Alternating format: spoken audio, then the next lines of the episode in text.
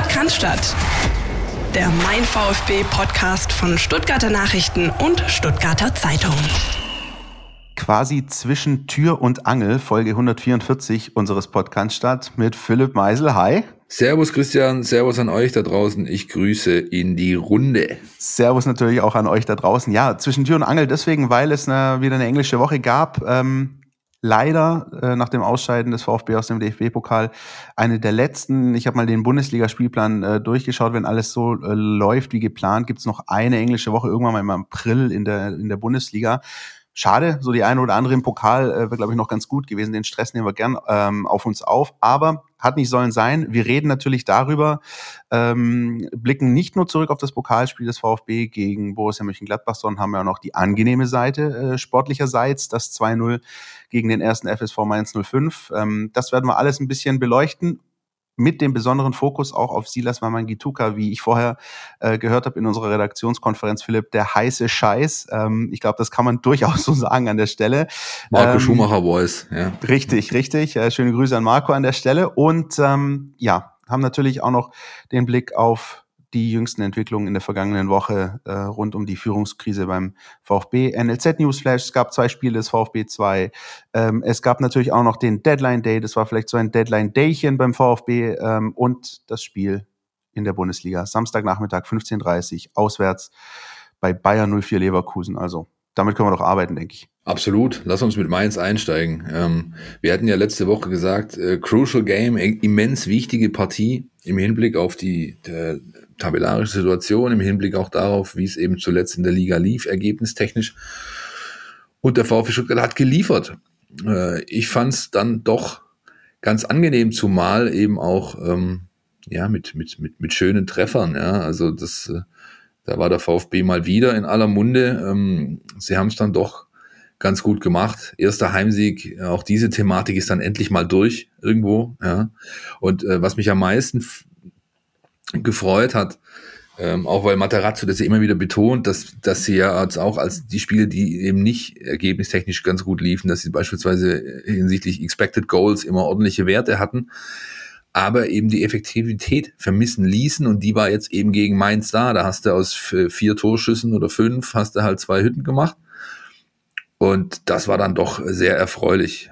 Ja, ich muss ja ganz ehrlich sagen, solche Siege sind mir irgendwie die liebsten sogar. Also äh, alles äh, gesagt, ne? Wichtiges Spiel, wegweisend. Ähm, hat auch ein bisschen äh, übrigens all das konterkariert, worüber wir so ein bisschen diskutiert haben in der vergangenen Woche. Also ne, die Fragen, die wir uns gestellt haben, ist, ist der VfB dechiffriert und so. Es wurde am Ende natürlich ein ganz anderes Spiel, aber wir haben auch über diesen Chancenwucher gesprochen und ähm, dass es genau so läuft in einem wirklich nicht schönen Spiel. Also in einem Spiel, das lange zerfahren war, das lange wirklich, boah, also das war schon anstrengend. Wenn ich, glaube ich, äh, weder mit ähm, dem VfB noch mit Mainz 05 was am Hut hätte, hätte ich wahrscheinlich nach einer halben Stunde weggeschaltet.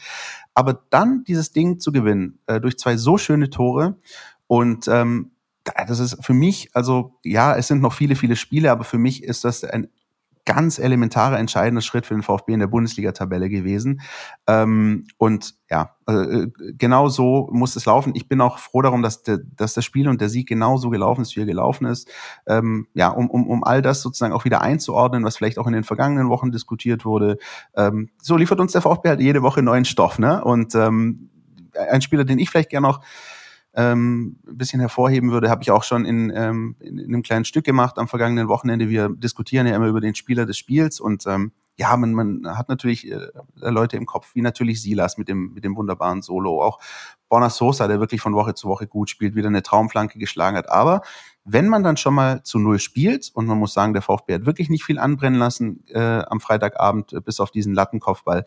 So, wenn man schon zu Null spielt, dann kann man auch mal den Abwehrchef zum Man of the Match machen. Waldemar Anton finde ich auch sehr souveräne Leistung, zwar nicht nur allein, sondern auch im Verbund ja, mit der gesamten Defensive. Ja, absolut. Also er hat ja auch, er hat das ja äh, quasi äh, aufgebaut die letzten Wochen schon. Ich fand den immer äh, sehr solide bis gut, äh, teilweise sehr stark und gegen Mainz war es halt richtig gut. Ob man dann gleich so weit gehen muss, wie Sven Mislint hat, der ihn dann ins Nationalmannschaftsumfeld sozusagen gehieft hat mit seinen Aussagen, lasse ich mal dahingestellt. Andererseits kann man auch darüber diskutieren, denn ähm, die Abwehr der deutschen Nationalmannschaft hat in den letzten Jahren nicht immer ähm, so solide performt, wie es schon mal gewe gewesen ist, einfach. Aber ja, Baldi macht das, macht das sehr, sehr gut. Ich habe auch gestern, ähm, wenn wir die Einzelkritiken machen bei den Spielen, ähm, ich war gestern im Dienst, gestern Abend beim Spiel gegen Gladbach, dann teilen wir uns immer so auf. Ja, und ich, ich, weil ich selbst auch früher äh, auf diesen Positionen gespielt habe, nehme immer sehr gerne Abwehr äh, und die Sechser und habe da natürlich einen besonderen Blick drauf. Und er war auch gestern Abend wieder ähm, ja, von der Dreierkette einfach herausragend, hat, hat, macht halt super viel über Antizipation, äh, läuft Räume frühzeitig an und kann dadurch halt Dinge wegverteidigen. Äh, verteidigt auch immer nach vorne. Also das, das ist schon, das ist schon sehr, sehr stark. Ähm, war ja, sag ich mal, in Hannover in den letzten Jahren von den Leuten nicht immer so gut gesehen. Natürlich auch, wie das oft so ist, ja, der, ähm, das, äh, der, äh, der Prophet im eigenen Land oder wie man es nennen möchte, also das, das Pferd aus dem eigenen Stall wird immer vielleicht ein bisschen kritischer gesehen. Bei ihm habe ich so das Gefühl, dass ihm dieser Wechsel zum VfB Stuttgart ja so ein bisschen Last von den Schultern genommen hat. Der spielt richtig, richtig gut, die ganze Saison schon und äh, ist nicht zu Unrecht der Go-To-Guy da hinten drin, also der Spieler einfach, auf den es ankommt, der Abwehrchef schlussendlich. Und äh, was du gerade auch angesprochen hast, Stichwort Nationalmannschaft und so, ich weiß jetzt nicht, ob ähm, Sportsfreund Stanislav Cherchesov unseren Podcast hier hört, aber Waldemar Anton hätte ja theoretisch die Möglichkeit, ja, und das wurde ja auch jetzt äh, hin und wieder diskutiert in der vergangenen Woche, sich möglicherweise für die russische Nationalmannschaft zu entscheiden. Ähm, sagt auch selbst, ja, da, da macht er sich natürlich keine Gedanken jetzt in, in, in dem konkreten Sinne drum, aber er würde da auch noch schwanken zwischen, ja, Deutschland, Russland, die Möglichkeit bestünde ja auch. Ähm, äh, spannende Geschichte, glaube ich jetzt aus VfB-Sicht nicht in, in erster Linie relevant, ähm, aber allein die Tatsache, dass solche Sachen diskutiert werden, da merkst du natürlich, da, da ist einer, der macht auf sich aufmerksam, der spielt sich auch so ein bisschen auf die Notizzettel und ähm, alles in allem, ich glaube für den VfB die wichtigste Geschichte, ähm, er hat ähm, mit dafür gesorgt, dass da wirklich ähm, ein stabiler Defensivverbund ist, der natürlich gucken sollte, noch ein bisschen weniger Gegentore zu kriegen. Vielleicht war das Spiel gegen Mainz gerade der erste Schritt in die richtige Richtung, weil davor gab es nicht ganz so viele zu Null Spiele. Es gab mal eins im Pokal gegen Freiburg, das 1-0, gut, Rostock mitgezählt, meinetwegen, und dann eben härter auswärts in der Bundesliga das war's an zu Null Spielen. Und ich glaube, das ist auch etwas, wo Pellegrino Matarazzo großen Wert drauf legen wird, auch in naher Zukunft. Ja, das ist auch das, was, also ich, wenn man beim VfB Stuttgart, das ist ja das Groteske, im Vorfeld der Saison hat man ja immer so darüber gesprochen, oh Gott, ob es da vorne reicht, ja, ob es da vorne reicht mit der Offensive, das ist ganz klar widerlegt, ja, und ähm, die Abwehr hat man ja immer als relativ stabil angesehen, muss man mittlerweile sagen, wenn du halt in fast jedem Pflichtspiel mindestens ein Tor bekommst, ja, da, da wäre vielleicht noch mehr drin. Andererseits wiederum auch da differenzierte Betrachtung notwendig. Aufsteiger, ähm, dann gerade zum Anfang der Saison ganz oft äh, wechselnde Formation, ja. Das hat ja äh, lange gedauert, bis man da sich auf einen, auf einen Verbund quasi festgelegt hat, einigen konnte. Ähm, und jetzt gegen Gladbach, wenn wir da vielleicht den, den Schwung dann mit rübernehmen wollen, hast du auch wieder gesehen, also sowohl Kempf, bei ihm war es nicht ganz so auffällig, aber vor allem Mavropanos, da waren schon Wackler drin. Das ist nicht so solide, wie es sein könnte. Äh, bei Mavropanos immer wieder Foul Trouble. Er hat halt relativ früh seine Gelben immer wieder abgeholt, auch gegen Gladbach wieder. Ähm, da geht schon noch was. Und ähm, ich bin aber ganz guter Dinge, dass wenn eben Anton ähm, weiter so spielt und auch äh, die anderen beiden zu ihrem Normalmaß ähm, finden, beziehungsweise das einfach konstant abrufen, dann denke ich, ist diese Baustelle auch bald äh, geschlossen. Du hast es gerade schon angekündigt, äh, den galanten Übergang von einem Rückblick zum nächsten, dann lass uns das doch direkt mal machen. Ähm, DFB-Pokal, Achtelfinale, Borussia Mönchengladbach, Heimspiel, das wäre, glaube ich, ein mit Zuschauern ein Riesending gewesen. Irgendwie, also die Hütte wäre voll gewesen, große Stimmung. Leider, leider äh, immer noch nicht der Fall. Ich glaube, wir hätten da auch redaktionsintern einen guten Stadionbesuch gehabt, ähm, wenn man nicht im Dienst gewesen wäre. Am Ende Blitzstart, Silas, das nächste äh, Traumsolo 1-0 und am Ende hat es aber nicht gereicht. Woran hattet ihr legen, Herr Meisel? Da würde ich nochmal auf die Expected Goals zurückkommen wollen. Okay. Ähm, es ist also so, dass der VfB Stuttgart auch da in diesem Spiel wieder wirklich äh, in dieser Kategorie Expected Goals sagt vielleicht nicht jedem was, also die zu erwartenden äh, Tore aus der, äh, aus der Art des Spiels oder aus der ähm, Dominanz des Auftretens aus der Situation selbst, die werden gemessen in einem Wert. Und äh, da hat der VfB Stuttgart gegen Mönchengladbach einen Wert von 2,0 aufgelegt, alleine Ähm, der Kollege Kalajic äh, vereinte da 0,93 auf sich. Ja, Gladbach hatte dagegen nur 1,05 als Wert. Und die machen halt aus ihren zwei Situationen, wo sie die Tore machen, das, da wurden Expected Goals Werte gemessen von 0,1 beim Ausgleich und von 0,02 beim Führungstor. Ja, das ist also unfassbar überperformt, ja, wenn man diesen Wert zugrunde legt. Und der VfB macht halt nichts aus seinen, aus seinen Dingern. Das ist, äh, da kommen wir wieder zum Effektivitätsthema zurück, aber halt auch, ähm, es war nicht, in, nicht unbedingt Effektivität alleine, denn auch die Qualität der Torchancen war jetzt nicht die ganz, ganz große. Ja, der äh, Kollege Sippel äh, hier, ähm, auch der Ersatztorhüter bei Gladbach drin, ge, drin gewesen. Der hatte nicht viel zu tun. Der musste in der zweiten Halbzeit äh, nicht wirklich äh, groß Bälle halten. Und äh, sein Pendant auf der Gegenseite hat natürlich dann auch entscheidend dazu beigetragen. Fabi Bredlow, ich schätze ihn sehr, aber er hat eben äh, vor einem Jahr gegen Leverkusen im Pokal war er stark mitbeteiligt am Ausscheiden, jetzt wieder. Äh, die Situation ist unglücklich. Er sagte selber, ich weiß nicht, ob man es auf mangelnde Spielpraxis zurückführen kann. Er denkt halt oder er hat gedacht, ich komme an diesen Ball, ich kann ihn irgendwie zulaufen, hat dann schnell gemerkt, das geht nicht, will den Rückwärtsgang einlegen, rutscht aus, rappelt sich wieder auf und dann reicht halt ein simpler Pumpfake vom Kollegen Player, der so ein bisschen mit der Schulter zuckt, um ähm, de, äh, Fabi Bredlow äh, basketballmäßig äh, ins Segeln zu bringen. Der springt dann da hoch und dann ist es halt, dann ist es äh, für den Stürmer ein einfaches gewesen, dieses Tor zu machen. Ist sehr, sehr bitter, äh, dass es so gelaufen ist, denn ich glaube, in diesem Spiel war für den VfB Stuttgart mehr drin. Ich habe mich, ich saß mit dem Kollegen Gregor Preis auf, dem, auf der Bühne oben und wir gucken uns so an, ähm, da stand's eins, zwei und dann hat man gesehen, der VfB hat sich sofort berappelt, hat Moral gezeigt, wie immer, großen Einsatz an den Tag gelegt. Äh, auch äh, Philipp Förster beispielsweise die Einwechslung hat äh, hat auf jeden Fall das Spiel belebt. Da ging viel über die linke Seite, die war ständig überladen. Ähm, auch wenn die ganz zwingenden Torchancen nicht dabei rausgesprungen sind. Der Gregor meinte nur so, pass auf, 2-2 in der 90. Minute. Ja. Und dann wäre es halt in die Verlängerung gegangen. Und ja, also ich habe echt mit dem El Elverknallen auch gerechnet in dem Spiel. Ich dachte, das, das äh, wird ein Elfmeterschießen geben. Aber schlussendlich hat es dann, dann doch nicht ganz gereicht, ist ähm, ja abzuhaken. Ich finde es dann halt nur vielleicht in dem ganzen Kontext schwierig, wenn man im Vorfeld äh, betont mehrfach vom Trainer beispielsweise. Ähm, hier der Pokal ist unsere Champions League und und ähm, wir freuen uns darauf, wir haben Bock, wir wollen weiterkommen. Dann ja, also der, sag ich mal, dem, dem Goodie für den, für den zweiten Torhüter ähm, hin oder her, dann muss ich halt auch meine beste Mannschaft spielen lassen, wenn ich das will. Und dann kannst du halt den Fabi nicht reinstellen, sondern musst du äh, Gregor Kogel spielen lassen. Das ist zumindest meine Meinung. Ja, ich bin da selbst ehrlich gesagt völlig hin und her gerissen. Also für mich ist das ein ähm, zweischneidiges Schwert. Vielleicht ist es sogar ein dreischneidiges Schwert. Ich weiß, was gibt's glaube ich gar nicht. Aber anyway, ähm, die Geschichte ja rund um, also zum einen mal zum Spiel ähm, sehe ich ähnlich und ähm, mich hat das, also es gab durchaus auch Parallelen zum Bundesligaspiel, ne? Äh, übrigens äh, fand ich, also äh, Gladbach so ein bisschen aus dem Nichts schießt die Tore und am Ende noch fast ähm, fast noch der Elfmeter, vielleicht können wir darauf äh, auch gleich nochmal kurz eingehen äh, zum möglichen 2-2, aber ja, die Sache mit Bredlo, zweischneidiges Schwert. Ähm, ich finde, auf der einen Seite stimmt das, was du sagst, da bin ich auch bei dir.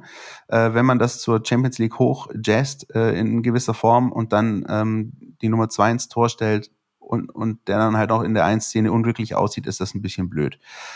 Auf der anderen Seite ähm, ist es halt sicher so, dass du ähm, durch dieses, wie du gesagt hast, Goodie oder wie man auch sagen könnte, Zuckerle für den, für den zweiten Mann. Du hältst natürlich auch bis zu diesem Spiel auch die Chemie in der Mannschaft hoch. Also äh, Fabian Predlo hat sicher jetzt äh, ein, zwei Monate, wenn er irgendwie die Zusage bekommen hat oder so mit dem Augenzwinkern, das wird wieder der nächste Einsatz für dich, hat natürlich auch so darauf hingearbeitet. Und, ähm, und ähm, so hältst du natürlich auch die Chemie in der Mannschaft hoch. Du, du, du, hältst, ähm, du hältst das alles ein bisschen oben.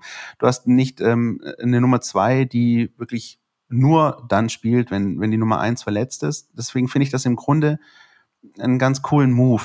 Ähm, auf der anderen Seite, und das macht es dann vielleicht zu einem dreischneidigen Schwert irgendwie, ist dann natürlich die Tatsache, dass du als Nummer zwei just in so einem K.O.-Spiel ran musst und du eben weißt, ähm, ein möglicherweise entscheidender Fehler kostet dich das Weiterkommen und der Wettbewerb ist für dich zu Ende, halt wieder so ein kleiner negativer Aspekt. Und du hast es schon angesprochen, es ist im vergangenen Jahr in Leverkusen äh, so gewesen, es ist jetzt gegen Borussia Mönchengladbach so gewesen. Beide Spiele sind 1-2 ausgegangen und am Ende war das 1-2 eben so ein depperter Fehler, würde, würde Sascha Kalajic sagen, irgendwie.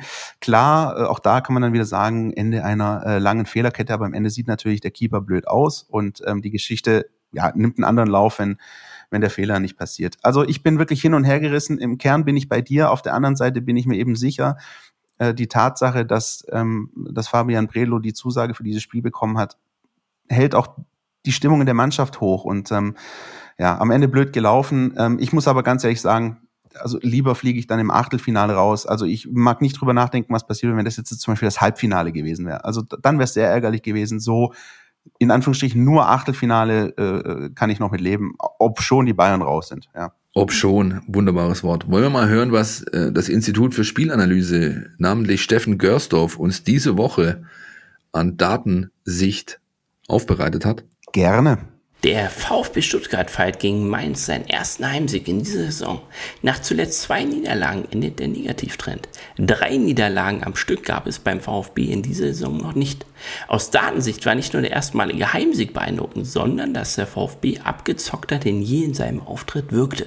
Zum Verständnis, mit 290 abgegebenen Torschüssen liegt der VfB Stuttgart gleich auf mit Borussia Dortmund auf Platz 2 hinter dem FC Bayern München. Der Rekordmeister bringt es aktuell auf 318 Schüsse. Als Aufsteiger in dieser Kategorie hinter dem Abomeister zu landen, ist eine Klasse für sich. Der große Unterschied liegt jedoch in der Ausbeute. Kurzum, wie schaut die Conversion Rate der Bundesliga-Clubs aus? Beim FC Bayern liegt der Wert über die Saison betrachtet bei 5,6. Aufgerundet landet also fast jeder sechste Schuss im Kasten. Einen besseren Wert gibt es aktuell nicht in der Bundesliga. Beim VfB liegt der Wert bei 8,2. Gegen Mainz 05 brachte der VfB einerseits seine bestehenden Stärken ein und zugleich eine neue Form der Abgezocktheit. Am Ende des Tages brachten es die Schwarmen auf gerade einmal neun Schüsse. Lediglich drei davon gingen auch aufs Tor. Zwei fanden jedoch ihren Weg ins Tor. Macht eine sensationelle Conversion Rate von 4,5. Am 19. Spieltag kam kein Team der Bundesliga auf einen besseren Wert. Die Erfolgsgeheimnisse gegen Mainz 05 waren jedoch die klassischen VfB-Tugenden Umschaltverhalten und Flanken. Die Stuttgarter schossen gegen Mainz ihr 15. Tor im Umschaltverhalten. Erfolgreicher war in der Disziplin nur der FC Bayern und der BVB mit je 17 Treffern.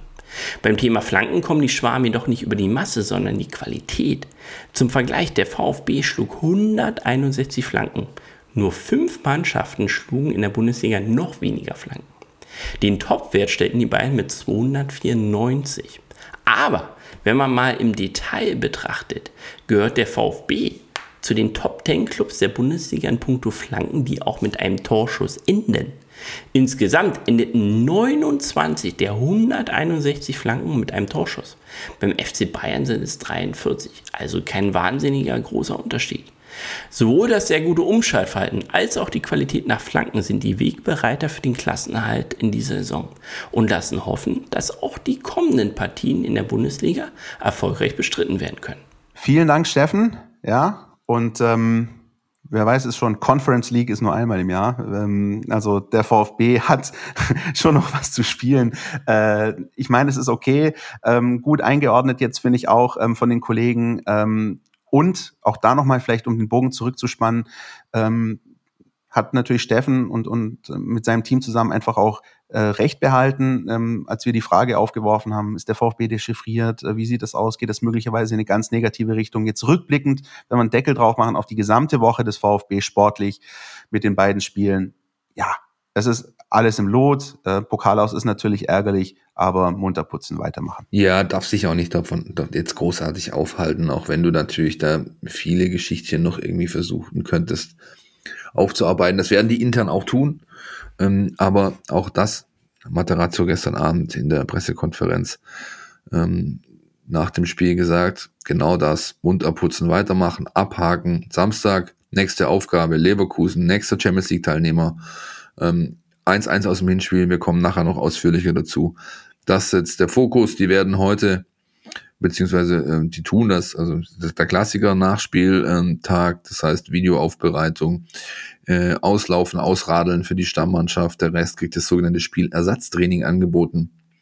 Da mischt übrigens auch Hamadi Al-Gadoui wieder mit. Äh, Ali G ist back on the pitch, letzte Woche schon äh, erste Gehversuche gemacht und ähm, es sieht wohl so aus, als habe er seine langwierigen Schambeinprobleme so weit überwunden, dass er jetzt sukzessive wieder herangeführt werden kann.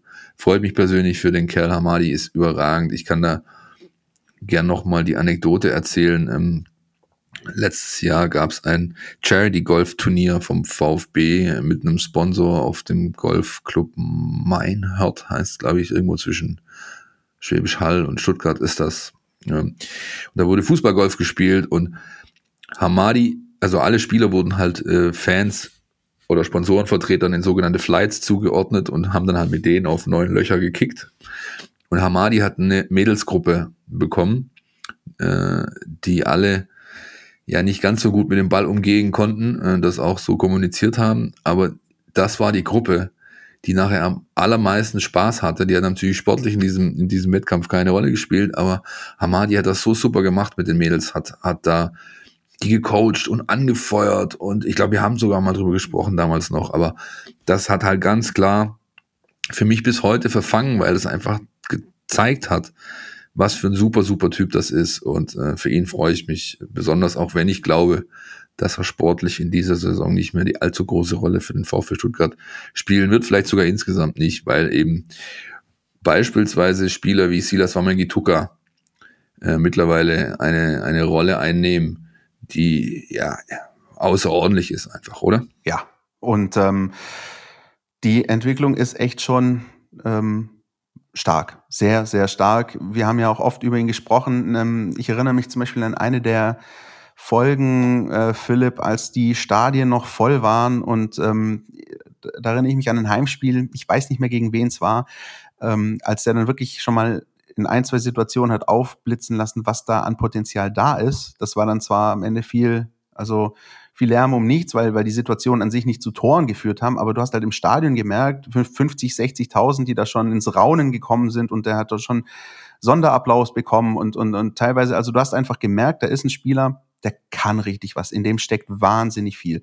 Nur war das aber so, dass es oft einfach mal, ja, wie soll man sagen, Muster ohne Wert war, ja, weil, weil es eben nicht produktiv war, weil nicht viel bei rumkam, resultatstechnisch.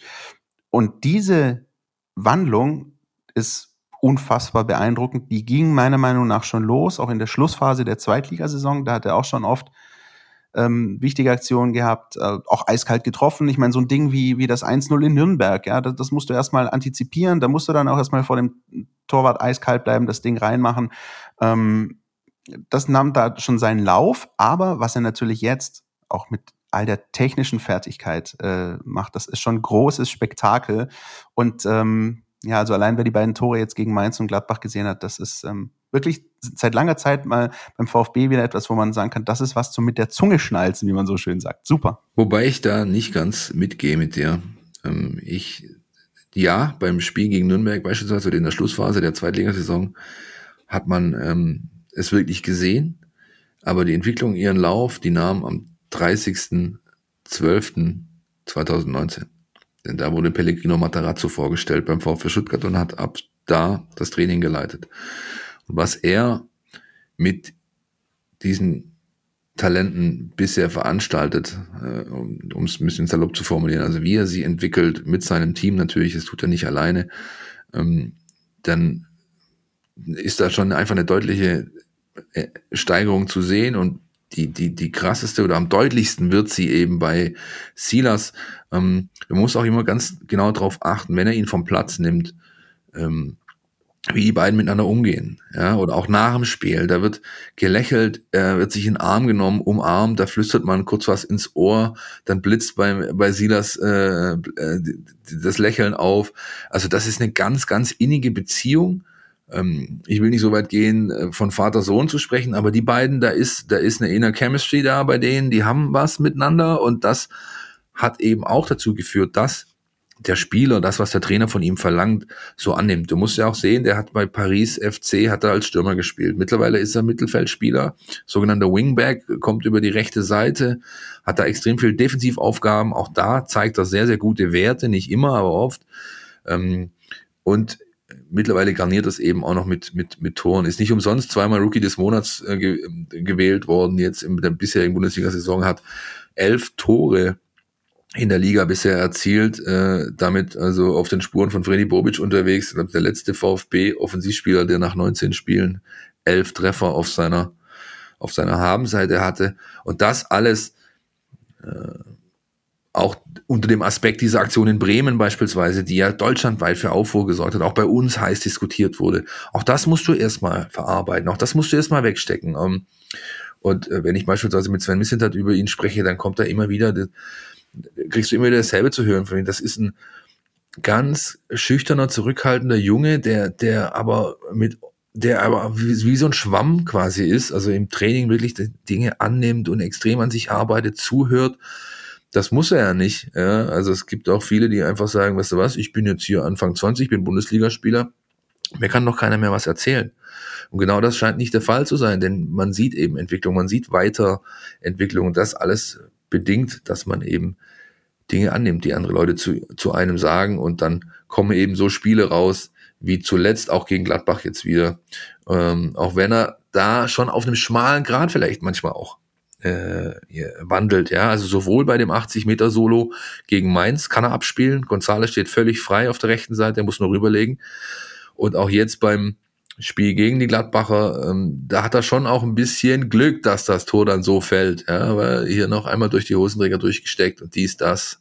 Ähm, die Aussage von Sascha Kalajic ähm, nach dem Spiel gegen Mainz, ich weiß ja schon, dass er nicht so gern den Ball ab, abgibt. Ja, die lässt da schon ein bisschen blicken, ja, aber es ist, gehört halt auch dazu. Und wenn du Selbstvertrauen hast als Angreifer, als Offensivspieler, und das hat er gerade, dann hast du natürlich da auch den, die Gier, okay, jetzt bin ich hier über das ganze Feld galoppiert, jetzt mache ich die Hütte auch. Ja, und äh, ich glaube auch, dass ja, solche Szenen es auch noch geben wird. Also Szenen, in denen man möglicherweise Silas Wamangituka vorwerfen wird, warum hat er denn nicht nochmal quergelegt? Das kann nicht jedes Mal so gut gehen. Ich glaube, so ehrlich müssen wir sein. Aber im Großen und Ganzen ist das, ist das ein dickes Plus auf Seiten des VfB. Vor allem macht es den VfB einfach momentan so unberechenbar äh, auf vielen Ebenen offensiv. Ähm, ich bin übrigens kurz, das wollte ich ganz kurz noch sagen, ich bin am Anfang vorher bei deiner Einlassung von ein paar Minuten bin ich kurz zusammengezuckt, als du gesagt hast, diese Entwicklung nahm ihren Lauf am 30. Dezember und ich erst so, was hat der offene Brief von Thomas Hitzelsberger mit Silas Wamangituka zu tun? Dann hast du aber glücklicherweise noch 2019 eingefügt und dann hat alles für mich Sinn ergeben. Aber ich war kurz vorher so gedacht, oh, was, was ist das denn jetzt? Nee, alles gut, Philipp Meisel und äh, 100%, Zustimmung. Das ist ähm, wirklich so. Ähm, Pellegrino Matarazzo ist übrigens eine Entwicklung, die finde ich ähm, nicht nur bei Silas Wamangituka, sondern auch bei zum Beispiel einem Borna Sosa oder so äh, zu ja, sehen ist, ne, alles, dass da was genau. ist. Ja. Das hat sehr, sehr viel mit, mit dem Coach zu tun, beziehungsweise mit seiner Art des Coaches, mit seiner Art des Umgangs mit seinen Spielern. Ähm, es sagt er auch immer wieder sehr präzise und offen, wenn man ihn fragt, in diesen Presserunden beispielsweise, dann ähm, lässt er schon viel blicken oder viel, viel, viel Einblicke zu in seine Arbeit mit der Mannschaft und sie zahlt sich halt auf dem Platz aus. Ja. Und Mamangituka ist das glänzende Beispiel. Es gibt natürlich noch viele andere, klar. Äh, Borna Sosa ist ein, ist ein weiterer, aber ja, auch da nochmal vielleicht Mamangituka nochmal ein paar Zahlen, ja. Also ähm, hier der drittschnellste Sprint in der Bundesliga, einer der, einer von nur drei Spielern, die diesen, diesen äh, Speed Alert von, von 35 kmh regelmäßig knacken. Mit Upa Meccano, glaube ich, noch und Becker von, von Union. Dann ähm, die letzten vier Bundesligaspiele, vier Tore. Ähm, die, die, die, sein X Expected Goals Wert beispielsweise liegt bei 6,9. Ja, er hat aber elf Buden gemacht, also er überperformt da unfassbar. Ja, ähm, da gibt's nur noch äh, zwei andere Spieler in der Liga, die einen größeren positiven Unterschied schaffen bei Expected Goals, nämlich die Kollegen Lewandowski, der ist 9,9 Tore über seinem XG-Wert und Thomas Müller mit 4,9, ja, Mamagiduka liegt bei 4,1, also das ist alles schon, das ist alles schon sehr, sehr auffällig und ähm, wie gesagt, formal Mittelfeldspieler. Ja, es ist kein Stürmer mehr, sondern es ist ein Mittelfeldspieler und das ist einfach herausragend, wird natürlich Da brauchen wir uns auch äh, keine falschen Illusionen machen. Es wird natürlich für ein gewisses Interesse sorgen im Sommer. Das kannst du schon mal jetzt als sicher verbuchen. Davon ist definitiv auszugehen. Ähm, ja, äh, bis dahin, glaube ich, erfreuen wir uns an dem, was äh, Silas Wamagiduka so auf dem grünen Rasen äh, zaubert. Aber ja, das wird eine, definitiv ein Thema. Das wird wahrscheinlich nicht erst, wenn die, wenn das nächste Transferfenster öffnet, ein Thema, sondern das wird wohl immer mal wieder auch aufploppen. Ähm, gut, damit muss man leben. Ähm, ist immer noch besser, als wenn der VfB irgendwie tabellarisch wie äh, Mainz 05 dastehen würde und man auch noch den letzten Offensivspieler wie Mateta oder so nach England weggibt. Also von daher ich will es nicht als Luxusprobleme bezeichnen, aber es zeigt doch zumindest, dass beim VfB sportlich in den vergangenen Monaten und Jahren doch ein bisschen was richtig gemacht wurde. Und das ist ein gutes Zeichen. Absolut. Also ich, wie gesagt, das kann, das kann sich äh, Sven Mislintat auf die Fahne schreiben, das kann sich auch Thomas Hitzelsberger auf die Fahne schreiben, denn er ja. äh, ist ja formal gesehen neben seiner Position als Vorstandsvorsitzender der AG auch der Verantwortliche für den gesamten sportlichen Bereich. Und da wird sehr, sehr gute Arbeit gemacht, die den Leuten Spaß macht auch. Ich meine, das ist halt auch was, was du beim VfB schon lange nicht mehr gesehen hast. Ja, konsequente Linie, ähm, das, das Setzen auf junge, entwicklungsfähige Spieler. Ähm, und wenn dann dieser Plan aufgeht, da darf man sich schon mal äh, ein Stück weit auf die eigene Schulter klopfen. Also das ist doch, ist doch ganz klar. Und das sehen ja auch, ähm, sag ich mal, andere Beobachter der Bundesliga so. Wann, also andersrum, wann, wann, wann war es schon, das, kannst du dich dran erinnern, dass das letzte Mal war, dass der VfB Stuttgart fast an jedem Wochenende in den entsprechenden Sendungen, die es gibt, auf den entsprechenden Sendern, sportlich für Schlagzeilen sorgt. Das ist, das ist für mich die Zeit unter Fringer, äh, Schrägstrich Löw mit dem magischen Dreieck. Das war das letzte Mal, als das so war. 2-7, Fee, war es nicht ganz so, äh, aber ja, auch da natürlich äh, war es dann irgendwann so, weil der VfB sich ja in diese Saison reingefressen hat und irgendwann immer besser und besser wurde. Aber also sonst fällt mir da nicht viel ein. Nee, ähm, 2-7 war so ein bisschen so die Phoenix aus der Asche-Nummer. Das war ja äh, da war es deswegen nicht so extrem, weil ja in dieser Saison lange, lange Schalke sehr weit vorne war. Ich weiß nicht, ob sich noch jemand daran erinnert, aber eigentlich lief ja, ja eigentlich lief ja in dieser Saison alles auf den deutschen Meister Schalke 04 raus und am Ende sind die halt dann eingebrochen ähm, und plötzlich war dann der VfB äh, am 33. Spieltag vorne. Das kam alles ein bisschen plötzlich. Ähm, klar, auch da gab es Spieler, Kedira, äh, Gomez, ähm, die Mexikaner waren zum Beispiel eine Geschichte auch äh, außerhalb der ja. Landesgrenzen. Aber äh, in der Form, wie es jetzt äh, gerade passiert, hast du recht, war das war ein bisschen anders. Ja, also nur um das nochmal hier in aller Deutlichkeit zu sagen, äh, mir, mir liegt es völlig fern, jetzt hier von irgendwelchen Titeln zu fabulieren oder sonst was, ja, oder den VfB als Anwärter auf irgendwas zu sehen. Mir geht's rein um diesen Umstand, dass es eben sportlich ausschließlich positiv konnotiert war, wenn man über den VfB Stuttgart gesprochen hat. Äh, und das war eben in diesen beiden Zeiträumen für mich zumindest das letzte Mal der Fall. Wenn ihr eine andere Meinung habt, dann wisst ihr ja, wo ihr uns findet ähm, in den sozialen Netzwerken oder kommentiert einfach äh, hier unter dem Podcast und äh, lasst uns wissen, was ihr darüber denkt.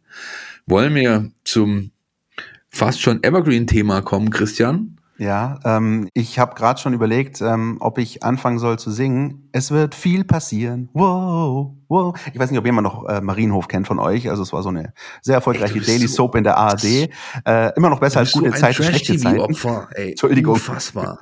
Du bist so ein Trash-TV-Opfer. Was ich gerade eigentlich sagen wollte als einleitend noch, du weißt, was heute für ein Tag ist. Äh, sag's mir. Heute ist der was ich schon lange nicht mehr gehört habe oder aber gar nicht oft genug hören kann, Tag auf SWR 4, unserem gemeinsamen Lieblingssender.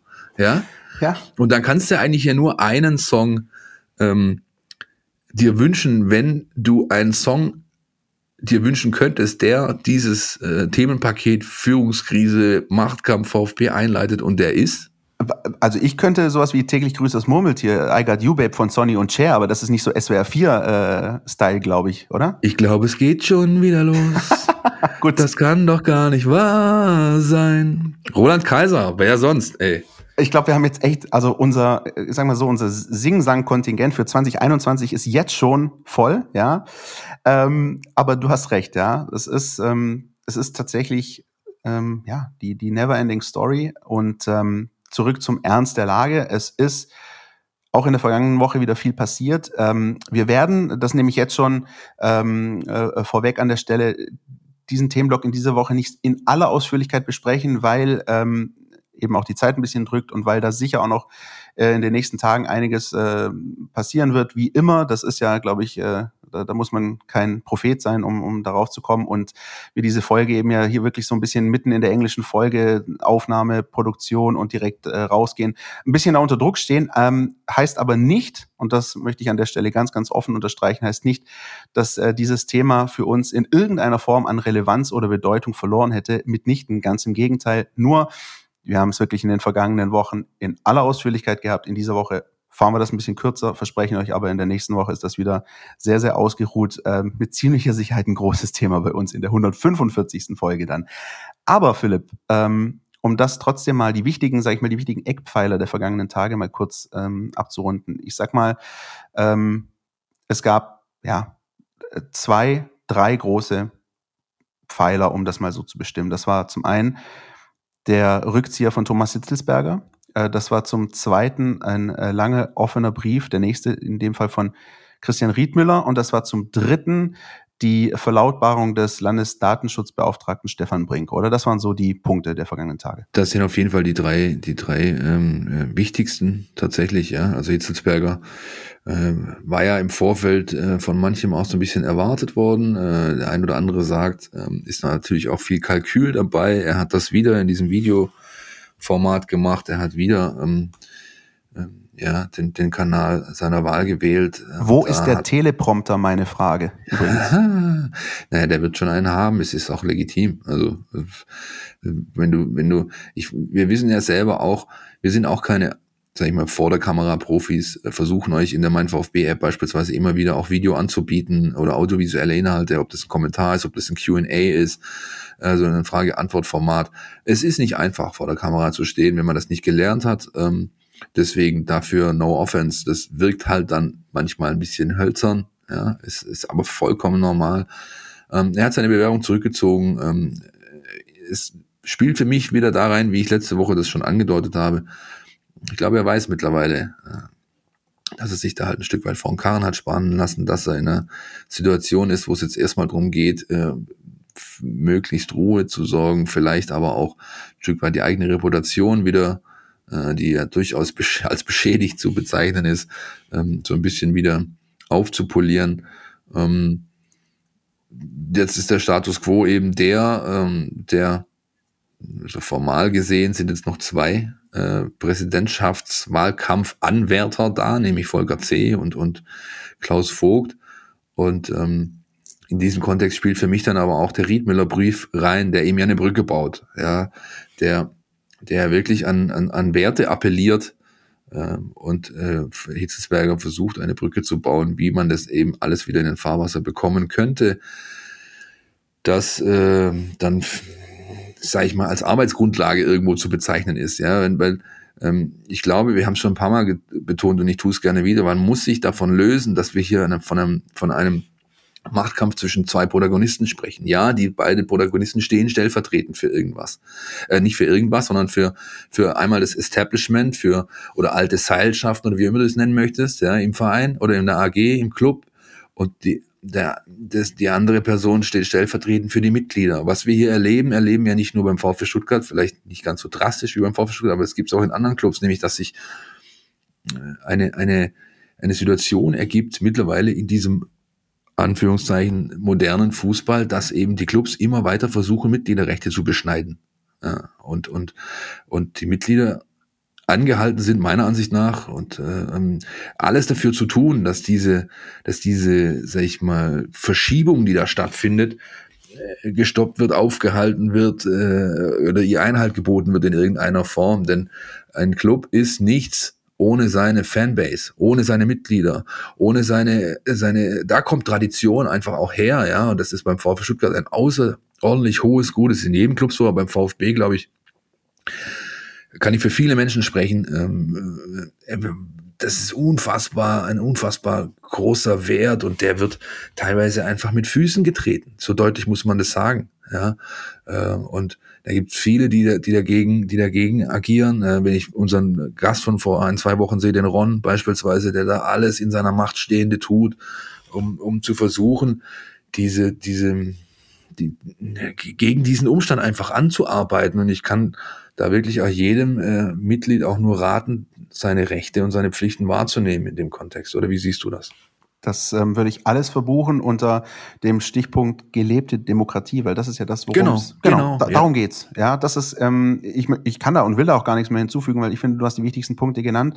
Es geht darum, äh, dass ein Fußballverein und schon äh, erst recht so ein Fußballverein wie der VfB Stuttgart keine One-Man-Show sein darf. Und das Ja, ähm, und auch, ich meine, also, sorry, wenn ich dir jetzt reinfalle hier ins Wort, aber hey, der Club ist mehr als sein Bankkonto und seine, seine KPIs und seine, seine Werte, die er äh, hat, weil die Mannschaft halt gut kickt und die Spieler irgendwie so und so viel wert sind.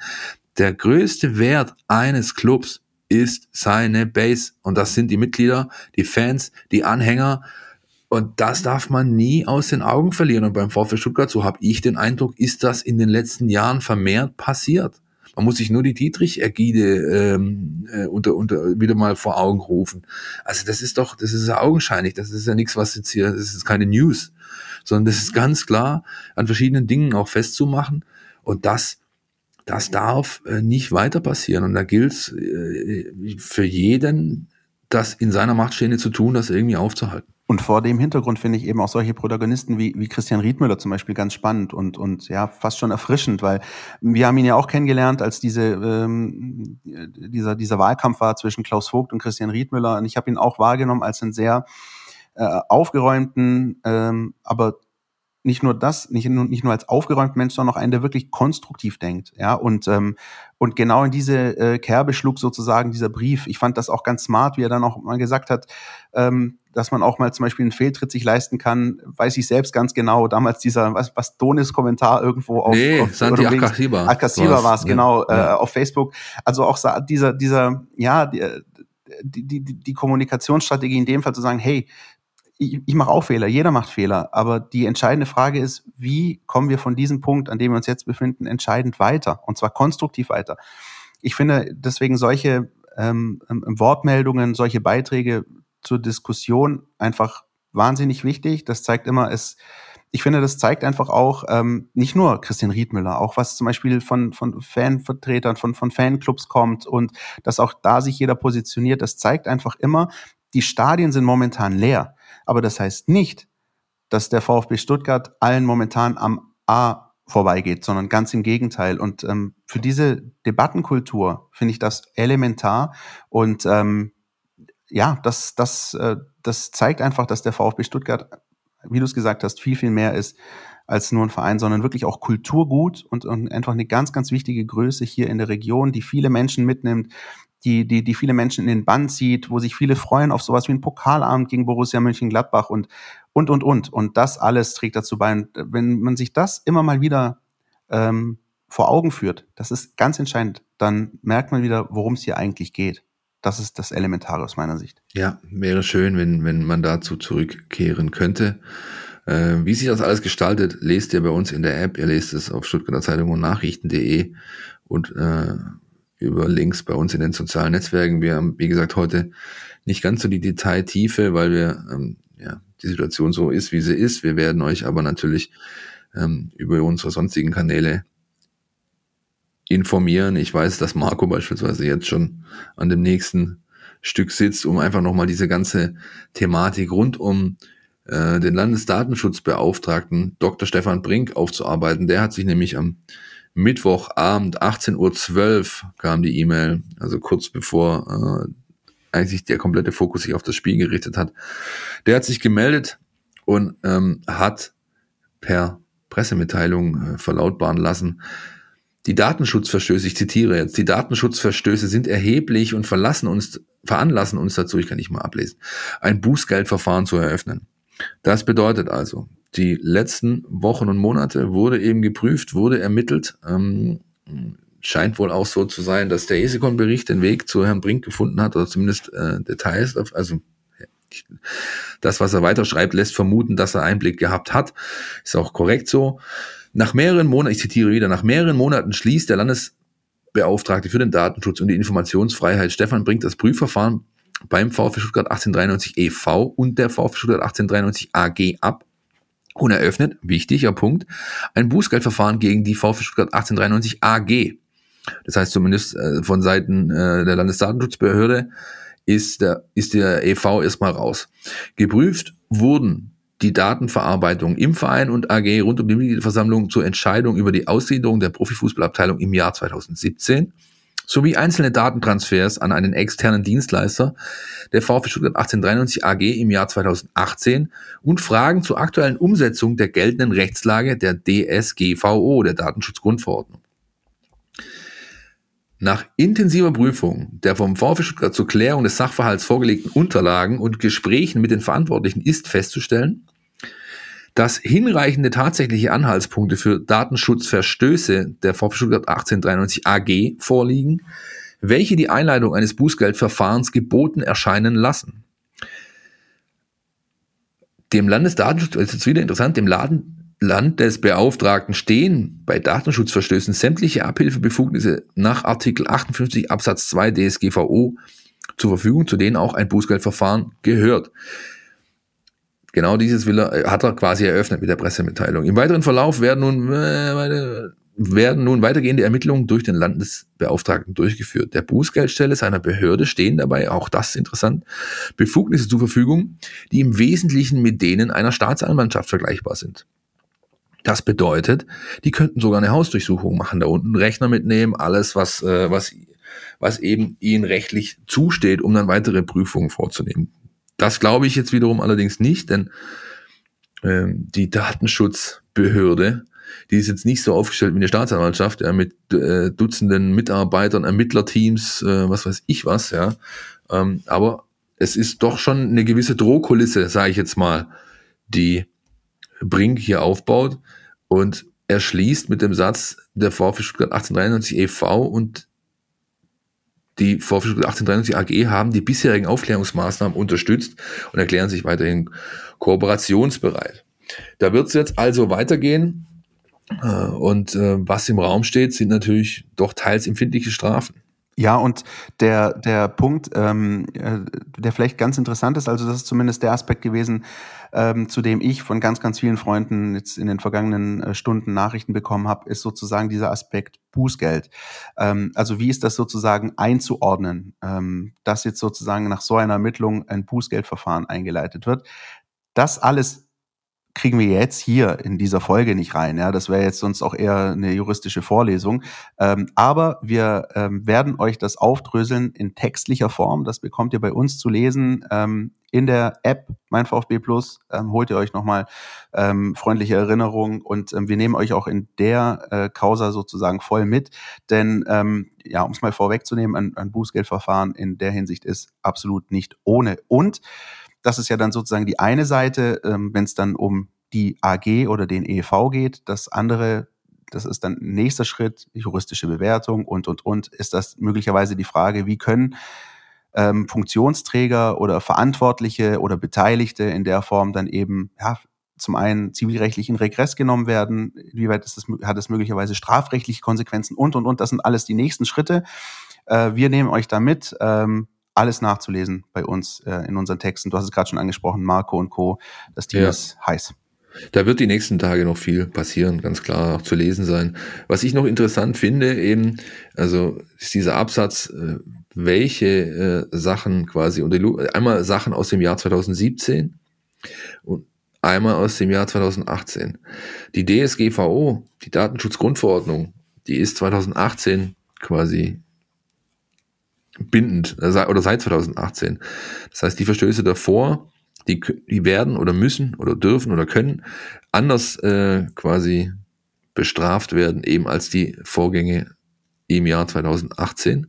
Und ähm, wie gesagt, da sind, also kann man sicher alles im Netz auch nachlesen, äh, da sind Bußgeldforderungen möglich, die doch dann, dann eine Monstersumme bedeuten würden. Ja, allerdings glaube ich nicht. Also zum Beispiel, es ist bei AGs, glaube ich, irgendwas um 20 Millionen und, und, und oder vier Prozent des Jahresumsatzes, irgendwie sowas ist, glaube ich, die Regelung. Marco wird das ganz genau aufarbeiten. Ich habe jetzt hier nur gefährliches Halbwissen am Start. Ähm, ich glaube nicht, dass äh, das Brink äh, so weit gehen wird, das ist, wie gesagt, meine persönliche Meinung. Ich glaube, dass äh, den VfB, steht, äh, VfB, VfB jetzt hier äh, in irgendwelche existenziellen Probleme finanzieller Natur äh, ähm, katapultieren zu wollen. Und das ist auch, finde ich, wie gesagt, nur die eine Ebene. Die andere Ebene ist tatsächlich, es muss ganz klar benannt werden, wer hatte seine Finger im Spiel, wer hat ganz genau was gemacht. Das muss transparent an die Öffentlichkeit und dann müssen die entsprechenden personellen Konsequenzen gezogen werden. Wer diese Personen sind, über die haben wir alle schon gesprochen, werden es auch weiterhin tun.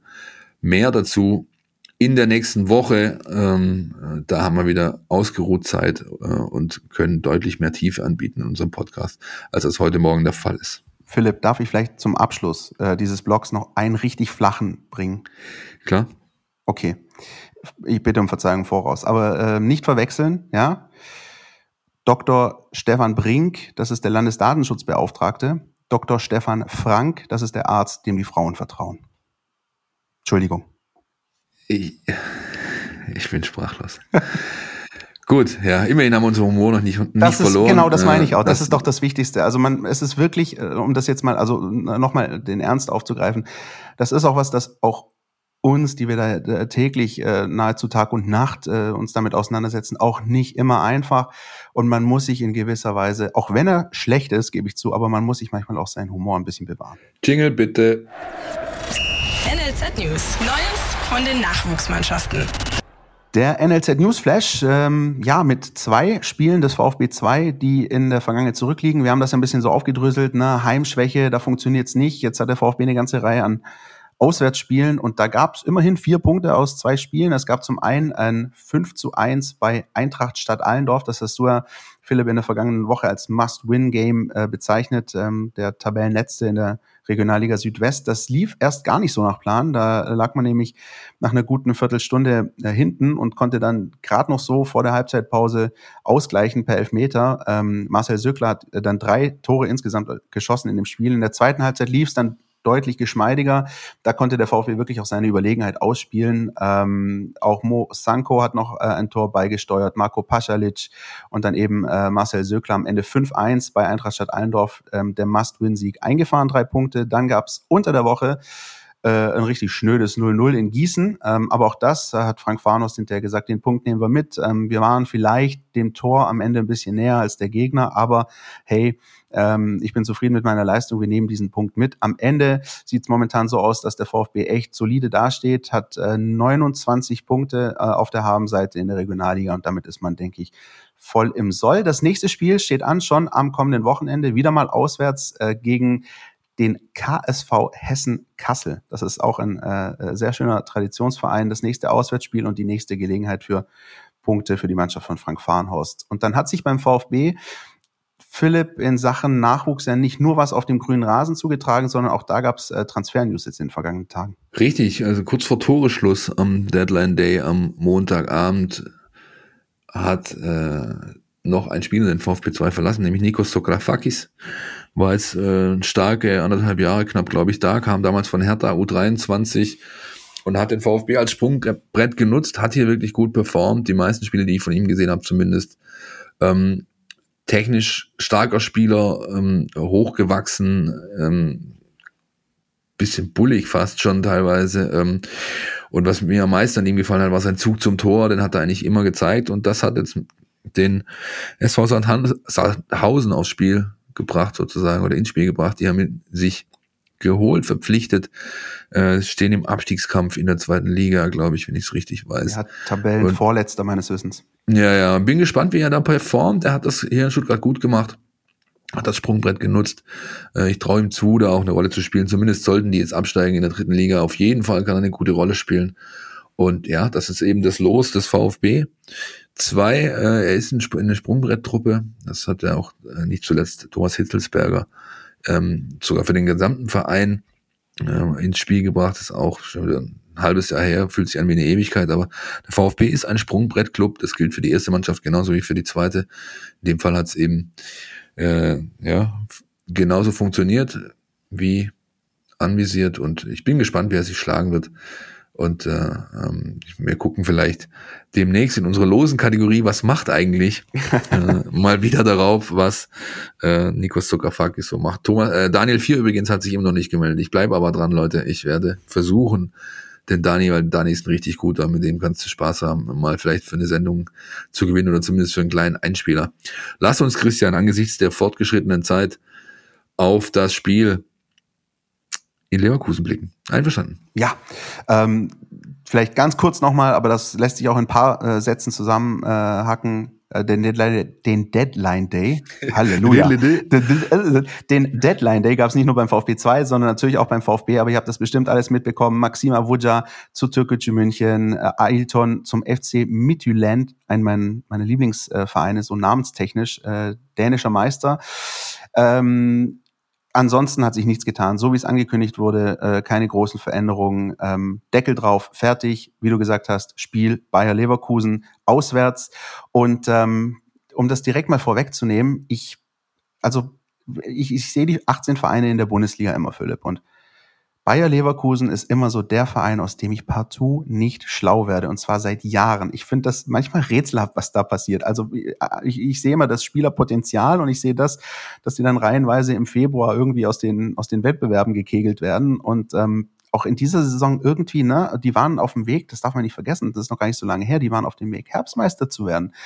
Ähm, haben richtig gut gespielt, ähm, hatten einen richtigen Lauf, ähm, dann ähm, mogelt ihn irgendwie äh, Robert Lewandowski in der 93. Minute einen rein und seitdem hat man das Gefühl, ist diese Mannschaft völlig angenockt mit dem äh, Tiefpunkt ähm, bei Rot-Weiß Essen im DFB-Pokal auch ein Spiel, das, also wo du dich fragst, das kannst du so nicht verlieren. Also du, du kannst ähm, äh, natürlich kann Pokalspiel mal blöd laufen. Du spielst den unterklassigen Gegner an die Wand und dann macht er irgendwie Ecke Kopfball und du verlierst 1-0. Alles klar, aber ein Spiel, in dem du derart überlegen bist und dann in der Verlängerung in Führung gehst, so zu verlieren, ist für mich absolut rätselhaft. Und die äh, einzige ja, Befürchtung, die ich so ein bisschen habe, ist, oder ich würde sagen, ein bisschen Angst davor, dass die sich jetzt irgendwie den Frust von der Seele schießen könnten am Samstag, weil eben Leverkusen für mich so völlig unvorhersehbar und eine richtige Wundertüte ist. Ich weiß nicht, wie du siehst. Ach ja, also das Ach, ja, ja. Die, diese, diese Diskussion kannst du ja immer führen, ne? der angeschlagene Boxer und so weiter. Ja, ähm,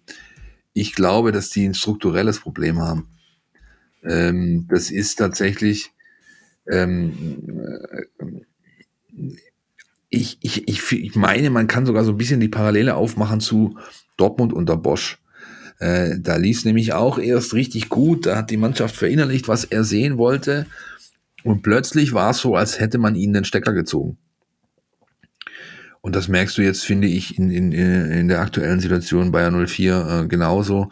Ich glaube, die wissen noch gar nicht genau, was es, also woran es Detail äh, liegt, ja, wo äh, die sind, die schwimmen gerade so ein bisschen ähm, irgendwie und und und versuchen Wege zu finden aus ihrem Schlamassel.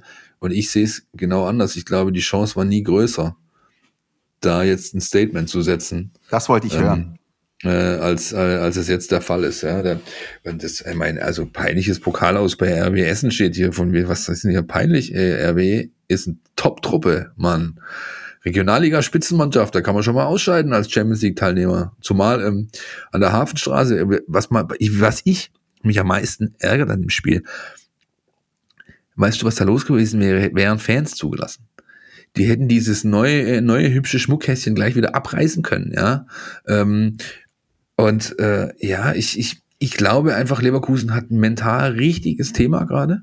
Und das musst du ausnutzen. Natürlich sind die taktisch gut, natürlich sind die individuell auf vielen Positionen ähm, besser vielleicht besetzt als der VfB Stuttgart, ja. Und haben, jetzt, haben sich jetzt noch einen meiner absoluten Lieblingsspieler von Celtic geholt, die, die Schweine hätte ich beinahe gesagt. Mit Jeremy Frimpong, äh, äh, geiler, geiler Kicker, äh, Niederländer, Außenverteidiger, äh, Rechter oder auch rechtsoffensiv mal, wenn man wenn man ihn lässt. Ähm, das ist also ein Spieler, der gut zu Leverkusen passt, der gut in diese Mannschaft passt. Ähm, aber wie gesagt, wenn, wann nicht am Samstag, Christian? Ja, und vor allem, also ich habe dir gerade so ein bisschen zugehört und ähm, hatte so ein bisschen in meinem äh, Hinterkopf das Hinrundenduell des VfB gegen Leverkusen. Das war ja auch so. Lever Leverkusen hat das schon, hat die PS schon auf den Platz gebracht, war auch lange Zeit echt ähm, ja, auch die bessere Mannschaft und hat dieses Ding einfach nicht zugemacht. Die haben 1-0 geführt, sind recht früh in Führung gegangen. Ich, ich meine, Schick hat, äh, hat auch früh äh, per Kopf getroffen. Und dann hatten die eine Chance nach der anderen, machen das Ding nicht zu. Und ähm, am Ende war es dann äh, Freistoß Clement, Kopfball Kalajic und das Ding ging 1-1 aus. Das war so vielleicht das erste kleine Achtungszeichen des VfB nach dem Motto, hey, wir können hier auch mit den größeren Vereinen mithalten. ja, ähm, richtig, ja. Ja, und, und, und, und auch da hast du schon gemerkt, Bayer Leverkusen, hey, also dieses Spiel musst du eigentlich gewinnen und so geht es ihnen jetzt irgendwie seit Wochen. Und auch taktisch ist das eine ganz äh, interessante Truppe, ähm, was sich da ähm, sozusagen auf dem Rasen abspielt. Das ist ähm, viel, was sich auch tut. Peter Bosch, wir haben es auch angesprochen, damals auch schon in Dortmund viel ausprobiert. Das hat nicht immer funktioniert, aber an sich ist es ein Trainer, ja, schon mit, mit sowas wie einer klaren Vision und äh, Philosophie. Unser Jonas Bischofberger hat sich das mal genauer angeschaut und ähm, hat mal versucht herauszufinden, was denn Bayern 04 Leverkusen taktisch ausmacht. Die Mein VfB Taktiktafel. Hier geht's ins Detail. Mit Bayer Leverkusen erwartet den VfB eine Mannschaft, die bis Weihnachten überaus erfolgreich war, die gut durch die Liga marschiert ist und die jetzt so ein bisschen einzubrechen scheint. Ähm, die haben von den letzten acht Pflichtspielen sechs verloren. Zuletzt sind sie gegen Essen im Pokal rausgeflogen. Und das verwundert eigentlich, weil Leverkusen bis dahin eine Mannschaft war, die sich sehr durch Stabilität ausgezeichnet hat, die auch immer dasselbe System spielt, dieses 4-3-3, dieses sehr niederländische, ballbesitzlastige 4-3-3 mit klarem Positionsspiel woraus sie dann eben auch sehr viel Konstanz geschöpft haben. So war es dann in den letzten Spielen so, dass sie teilweise Probleme in der Strafraumverteidigung hatten. Also das waren äh, die Gegentore, die sie bekommen haben, waren nicht diese typischen Boss-Gegentore von früher, wo die Abwehr irgendwie an der Mittellinie auf Abseits spielen will und dann äh, mit einem Steilpass überspielt wird, sondern wo sie am Strafraum verteidigen und da halt die Situation nicht für sich entscheiden, äh, wo sie auch Fehler machen. Und diese Probleme haben sicherlich auch mit der Verletzungssituation in der Abwehr zu tun. Und genau das könnte auch für den VfB ein Ansatzpunkt sein. Der VfB schafft es ja eh immer relativ gut, durch vertikale Bälle das Spiel äh, ins letzte Drittel zu verlagern. Ähm, und es wäre schon einiges wert, wenn man es da schafft, ähm, möglichst häufig in Reichweite des 16ers zu kommen und da vielleicht die eine oder andere Unsicherheit zu provozieren. Ansonsten hat Leverkusen natürlich immer noch eine hohe Offensivqualität und auch ein sehr ballsicheres Aufbauspiel. Ähm, da wird man sehen, ob es der VfB schafft, vorne genügend Druck zu machen, um einfach einen Fuß in die Tür zu bekommen und trotzdem hinten nicht zu viele Räume anzubieten für die ganzen Tempospieler von Leverkusen, wie zum Beispiel Diaby und Bailey, die da einfach immer wieder steil geschickt werden. Darüber hinaus stellt sich die Frage, ob Leverkusen vielleicht gar kein 4-3-3 spielt. Im Pokal haben sie jetzt eine Doppelspitze ausprobiert und eine Dreierkette. Äh, zuvor haben sie auch schon mit asymmetrischen Formationen experimentiert, mit Sinkgrafen im Mittelfeld und Bailey als Mittelstürmer und so Sachen. Da ist also auch gerade Bewegung im System bei Leverkusen und das macht die Vorbereitung für den VfB sicher nicht einfacher. Vielen Dank, Jonas, an der Stelle. Ja, Bayer Leverkusen, Peter Bosch ist also, also, wie siehst du das, Philipp? Ich finde, ähm, ja, auch, auch ein Trainer, der bei Borussia Dortmund, weiß ich noch, damals lief das auch irgendwie ganz komisch. Jetzt geht das auch in eine sehr negativ konnotierte Richtung, aber ja, ich, ich kann es wie gesagt nicht einordnen. Hilf mir.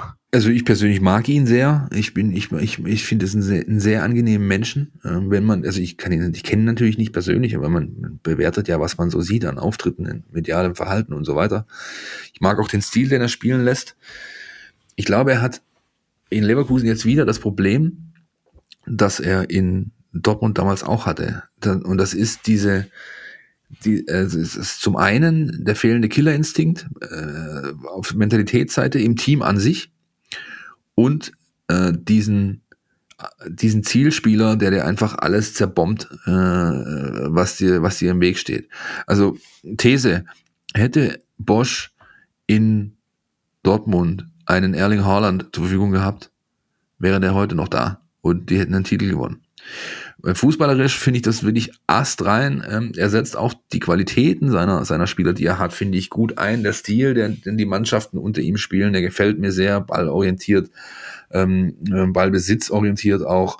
Ähm, sehr feine Klinge, äh, die da gefochten wird. Sie kriegen es halt nicht in Ergebnisse umgewandelt, äh, weil ihnen eben, das hat man, du hast es Hinspiel angesprochen, weil ihnen einfach ein Stück weit auch der Killerinstinkt fehlt. Und äh, das ist ganz, ganz schwierig rauszubekommen, zumal aus einem Club wie Leverkusen, der ja so eine, der, das ist, das ist per, per wie du es eingangs sagtest, das ist das Personifizierte, was willst du eigentlich mit denen? Die wissen doch selber nicht, was sie wollen. Ja, die, die haben, die haben nicht diese Identität wie, wie, wie manch anderer Club, ja, die, die, die sind immer so, äh, da schwingt vielleicht sogar noch so ein bisschen dieses Vizekusen-Thema mit. Die, die haben halt noch nie irgendwas groß gerissen, ja, die, die, die sind ja ganz nett und wir geben dafür auch ganz viel Geld aus, um ganz nett zu sein, aber so zu Ende bringen wir es irgendwie nett. Ja, so, also ist wirklich schwierig aus dem Club, äh, aus dem Club schlau zu werden. Und ich glaube, wir sollten uns, um diesen Blog abzuschließen, lieber nochmal äh, dem VfB widmen. Sehr gerne. Was die denn da anstellen können jetzt am, äh, am Samstag. Wir haben erstmal, glaube ich, keine Sperren oder sonst was, keine großartigen Verletzungsausfälle, außer dem Kapitän Gonzo Castro. Und da finde ich, hast du gegen Mönchengladbach jetzt im Pokalabend schon gesehen, ähm, dass dieser 33-jährige Routinier dann doch einiges ausmacht beim VfB Stuttgart. Wataru Endo erstmals die, äh, die Binde getragen. Ähm, ähm, Materazzo hat das auf Nachfrage nach dem Spielabend dann eingeordnet, von wegen, er strahlt einfach durch seine Art und Weise, wie er spielt, durch sein Verhalten auf dem Platz, durch seine Bereitschaft, sich aufzuopfern für die Mannschaft, alles aus, was ich von einem Führungsspieler erwarte. Und deswegen war es für mich logisch, ihm die Binde zu geben und nicht Daniel Didavi, der eben auch anfangs auf dem Platz stand. Ähm, das ist äh, dann doch schon ein deutlicher Hinweis an den Kollegen mit den langen Rasterzöpfen. Ähm, andererseits, äh, wie gesagt, hast du, finde ich, auf dem Platz schon gesehen, dass Gonzo gefehlt hat, oder wie hast du es gesehen? Ja, und ich glaube, ähm, er hätte sich, glaube ich, auch sehr gefreut auf das Auswärtsspiel in Leverkusen. Ähm, da hat er auch eine, eine Zeit lang gespielt. Ähm, ja, ich finde, äh, Gonzalo Castro ist wirklich nicht nur, da, nicht nur, dass er die Funktion des Kapitäns hat, sondern einfach auch wirklich für die Bindung im Spiel wahnsinnig wichtig. Ähm, das ist, ja, der Ausfall tut weh. Und ähm, wir wissen ja noch nicht genau, wie lang äh, der ist, aber ich glaube, aus VfB-Sicht wäre es wichtig, dass er wirklich so früh wie möglich zurückkommt, weil da warten ein paar komplizierte Spiele ähm, in den nächsten Wochen äh, noch auf den VfB, aber in Leverkusen wird er schon auch sehr fehlen. Und trotzdem, wir haben es auch gerade bei Jonas gehört, und äh, so langsam steigt auch meine Hoffnung wieder, je länger ich dir zuhöre, ähm, da, da, ist natürlich schon was drin, ganz klar, gar keine Frage. Und ähm, wer auch gesehen hat, ähm, wie Bayer Leverkusen zuletzt Gegentore kassiert, da könnte das Spiel des VfB Stuttgart natürlich schon äh, zum Tragen kommen. Das ist so ein bisschen die Hoffnung, die man definitiv haben kann. Und auf der anderen Seite, und um auch das nochmal zu sagen, äh, rein tabellarisch, einfach mit diesem wichtigen Sieg gegen Mainz, wir haben es am Anfang angesprochen, der Druck ist in diesem Spiel jetzt nicht so immens da. Du kannst da hinfahren, Europapokalteilnehmer, äh, zeigt mal her, was ihr könnt. Und ähm, wenn wir da was mitnehmen können aus VfB-Sicht, na, dann sehr, sehr gerne. Warum nicht? Wir werden es nächste Woche einordnen, drüber sprechen. Ich freue mich schon drauf. Wenn ich einen Tipp abgeben müsste jetzt, würde ich sagen, ähm, Punkt Minimum knapper Auswärtssieg möglich. Ein 1 zu 2 würde ich jetzt mal ganz verwegen tippen. Das ist aber ein sehr mutiger Tipp, so 1-2 generell. Was ist daran mutig? Ah, ich habe so ein paar, weißt du, ich habe so in so Tippspielen, so im Freundeskreis, äh, gibt Kollegen, die von äh, neun Bundesligaspielen acht äh, mit dem Ergebnis 2-1 tippen. Aber ja. vielleicht läuft's ja so. Ja, wir werden sehen, wir werden sehen. Ich freue mich auf nächste Woche und abschließend äh, zu dieser 144. Sendung noch ein kleiner Ausritt zum Thema Mein VSB Plus zu unseren sozialen Netzwerken. Es ist echt sehr, sehr erfreulich, was da los ist. Ich habe noch ein paar Leserbriefe offen, die ich beantworten muss. Heute noch werde ich auch tun. Ähm, mittlerweile sind es 1450, glaube ich, 1500 knapp äh, Probeabos, die raus sind. Ähm, einige haben auch schon äh, klar zugesagt fürs, für äh, dauerhafte Abonnements. Das freut uns wirklich sehr, ist überragend, wir hätten nie damit gerechnet. Also absolut nicht. Äh, es ist, ist wirklich, wirklich gut. Ähm, auch der Podcast hier, also ich habe äh, heute Morgen nochmal die frischesten Zahlen bekommen. 9600 und ein paar zerquetschte haben uns abonniert. Also das ist irre, das freut uns, ist uns Anspruch, Ansporn. Inspiration ist ganz klar. Ähm, vielleicht noch ein Satz, das hat mir die Alisa zugerufen, unsere, unsere liebe Produktmanagerin, die sich um dieses ganze technische Thema Mein VfB App und Mein VfB Plus Abo kümmert. Es gibt noch ungefähr 60 iOS-Nutzer, die auf einer älteren Version unterwegs sind. Bei manchen kam es wohl auch vor, dass sie äh, schon quasi die App bezahlen mussten, was eigentlich nicht so ist. Normalerweise du ziehst dir die App kostenfrei und schießt dann darin das Abo ab. Aber weil eben noch eine alte App-Version verwendet wurde, ähm, haben die jetzt quasi von Anfang an 1,99 äh, zahlen müssen. Bei wem das so ist, ihr meldet euch bitte an info at meinvfb.de, dann gibt es nämlich ein, ein, ein vierwöchiges ähm, ein Gutscheincode, dass ihr also einen Monat quasi wieder spart. Und für alle anderen oder generell iOS-Nutzer, guckt bitte, dass ihr auf der Version 4.2 nee, 4.2.1 unterwegs seid, ähm, der App-Version, dann ist wirklich garantiert, dass alle Abläufe genau sitzen und dass da nicht Kosten plötzlich entstehen, mit denen keiner kalkuliert hat. Das will ja niemand. Wäre auch das gesagt. Also, wie gesagt, große Freude auf unserer Seite. Das ist, ja, wir freuen uns da einfach drüber. Und ähm, dass das so angenommen wird, hätten wir nicht gedacht. Ähm, und trotzdem, ne, wie heißt so schön, Philipp? Äh, wie, wie heißt es? Wer, aufgehört, wer aufhört, besser zu werden, hat aufgehört, gut zu sein oder irgendwie so. Also es geht immer mehr. Wir freuen uns, wir freuen uns wahnsinnig und ähm, gerade auch nochmal der Hinweis eben gerade rund um die ganzen ernsten Themen beim VfB Stuttgart. Ihr erfahrt's bei uns und und da ist die App echt ein guter Anlaufpunkt, weil man da alles schön untereinander aufgelistet sieht und sich in Ruhe durchlesen kann. Vielleicht äh, dann darüber mit seinen Kumpels oder seinen Eltern irgendwie reden und äh, die ganzen Geschichten nochmal einordnen. Ja. Bis nächste Woche, Leute. Viele Grüße, macht's gut, ciao. Stadt. Der Mein VfB Podcast von Stuttgarter Nachrichten und Stuttgarter Zeitung.